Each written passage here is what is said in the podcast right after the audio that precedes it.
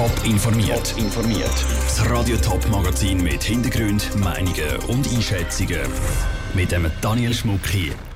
Was Fluglärmgegner und Flughafenfreunde von der Abflugbeschränkung vom Bund halten und wer sich ab der Hitzewelle im Moment besonders freut, das sind zwei von den Themen im Top informiert. Elf Flugzeuge. So viel startet am Abend nach dem 20 ab 10 am Flughafen Zürich. Geht es nach dem zuständigen Bundesamt, soll das auch so bleiben. Es hat nämlich bekannt gegeben, dass es nicht mehr Abflüge geben darf in den nächsten Jahren. Es ist das erste Mal überhaupt, dass das Bundesamt Massnahmen gegen den Fluglärm in der Nacht anordnet. Massnahmen, die aber nicht überall gut ankommen, wie der Beitrag von Peter Hanselmann zeigt. Nach dem Abend um 11 in der Nacht dürfen am Flughafen Zürich eigentlich kein Flugzeug mehr starten oder landen, außer die, die verspätet sind. Und das ist in den letzten Jahren immer mehr passiert. Darum hat der Bund reagiert und gesagt, es dürfen in Zukunft am Abend nur mehr Flugzeuge starten und landen als jetzt. Der Entscheid vom Bundesamt für Zivilluftfahrt der sei widersprüchlich. Er löse das Problem nicht und er sei schlecht für den Wirtschaftsstandort Zürich. Die Wirtschaft sei nämlich darauf angewiesen, dass der Flughafen flexibel ist, sagt Mario Sen von Zürcher Handelskammer. Für unsere Unternehmen ist das ein riesiger Vorteil, wenn man an möglichst vielen Orten Direktverbindungen hat. Und wenn uns das fehlt, dann ist das einfach langfristig etwas, wo die Attraktivität vom Standort Zürich gefährdet und damit natürlich indirekt, und das würden wir alle spüren, auch den Wohlstand. Wenn auch in Zukunft nicht mehr als elf Flugzeuge zu Zürich nach dem 2010 starten, gefährdet das also den Wirtschaftsstandort und den Wohlstand. Elf Flugzeuge, die starten, sind aber auch elfmal Lärm für die Menschen, die um den Flughafen wohnen und eigentlich wollen schlafen dass diese Zahl in Zukunft nicht steigt, begrüßt Hans-Peter Lienhardt von IG Nord, der gegen Fluglärm kämpft. Das Problem sei aber nicht gelöst. Es würde die aktuelle Situation akzeptiert. Und das ist eine krasse Unterbrechung von der Nachtflugsperre. Also das, was der Gesetzgeber vorschreibt, wird eigentlich vom zuständigen Bundesamt nicht vollzogen. Und das ist nach wie vor störend. Also wir werden uns nach wie vor dafür einsetzen, dass Nachtflugsperre am Flughafen eingehalten wird. Das Bundesamt hofft, dass es mit dieser neuen Regelung zu weniger Verspätungen kommt. Dass die Nachtflugsperre so in Zukunft automatisch besser eingehalten wird als in der Vergangenheit. Der Peter Hanselmann hat berichtet. Der Flughafen Zürich hat mitteilt, dass er den Entscheid jetzt prüfen wird. Bis Mitte nächsten Monat könnte er und andere Organisationen noch Einsprache dagegen erheben. Am Kaffeeautomat, im Zug oder in der Mittagspause. Im Moment ist es überall das Thema.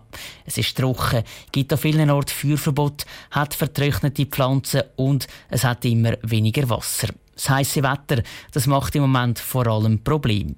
Aber nicht nur. Die Andrea Blatter hat sich auf die Suche gemacht nach den Leuten, die sich über das heisse Wetter freuen und sich so auch noch ein goldiges Nässi verdienen.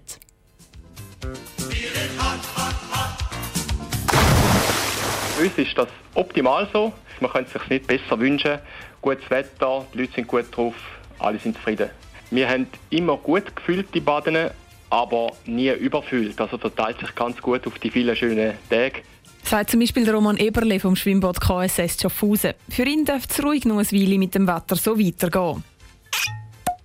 Eine alte Weisheit hat Markus Müller, Präsident vom Weinbauernverband Thurgau, parat der Reben und der Geiss wird es im Sommer nie zu heiß. Es ist momentan alles gesund und wegen der Trockenheit ist die sicher kein Thema im Moment. Und was sicher für uns Weinbauern ganz wichtig ist, ist auch die Kirschessigfliege. Da haben wir momentan auch kein Problem, dank der Trockenheit und der Wärme. Auch Pilze und viele andere Schädlinge sind kein Problem das Jahr, weil es so heiß und trocken ist. Wenn auch der Herbst noch so bleibt, darf es besonders gute Weinernte geben und damit auch gute Umsatzzahlen.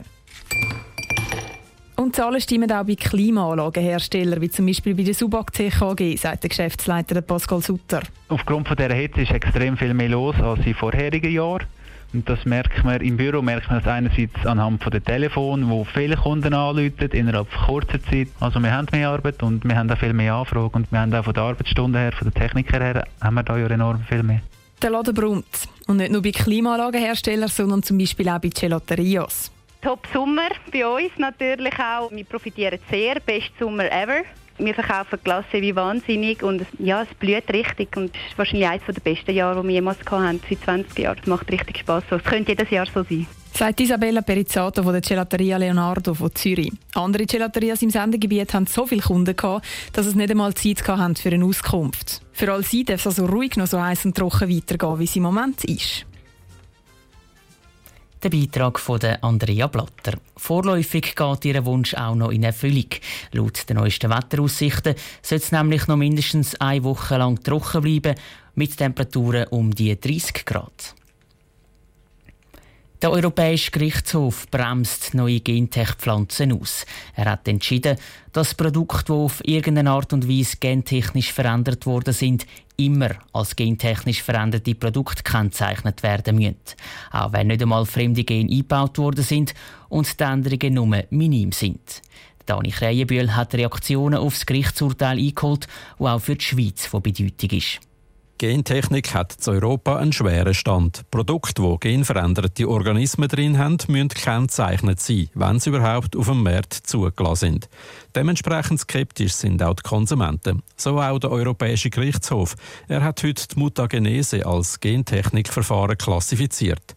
Der Beat Keller, Professor für Pflanzenbiologie an der Uni Zürich, sagt, der Entscheid ist relativ unerwartet, aber er ist sehr klar. Er sagt einfach, dass alle neuen Verfahren von der genetischen Veränderung gleich müssen beurteilt werden wie gentechnische Veränderungen. Bei der Mutagenese wird das Erbgut verändert, ohne fremde Gene einzuführen. Die Richter am Europäischen Gerichtshof haben sich auf falsche Fakten abgestützt. Aus wissenschaftlicher Sicht ist gewisse Aspekte von diesem Entscheid nicht logisch. Es sind zum Teil sogar sachlich falsch.